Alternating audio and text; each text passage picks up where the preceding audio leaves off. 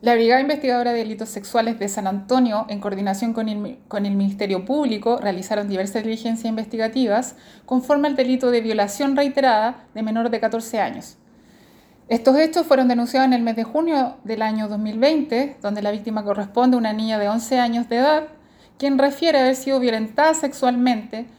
por parte de su vecino de 69 años, quien en primera instancia realiza un acercamiento a la familia con la finalidad de ganar su confianza y seducir a la niña, invitándola a través de engaño a su domicilio a jugar,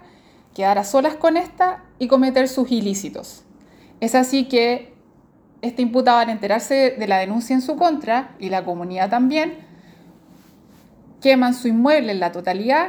y esta persona huye y se oculta en diversos domicilios de la región de Valparaíso y de O'Higgins, donde detectives realizan un acucioso análisis de información, coordinando permanentemente con el personal PDI de la ciudad de Rancagua, donde el día de ayer se concreta su ubicación y detención, siendo trasladado a la comuna para ponerlo a disposición del juzgado de garantía de esta ciudad para su respectivo control de detención.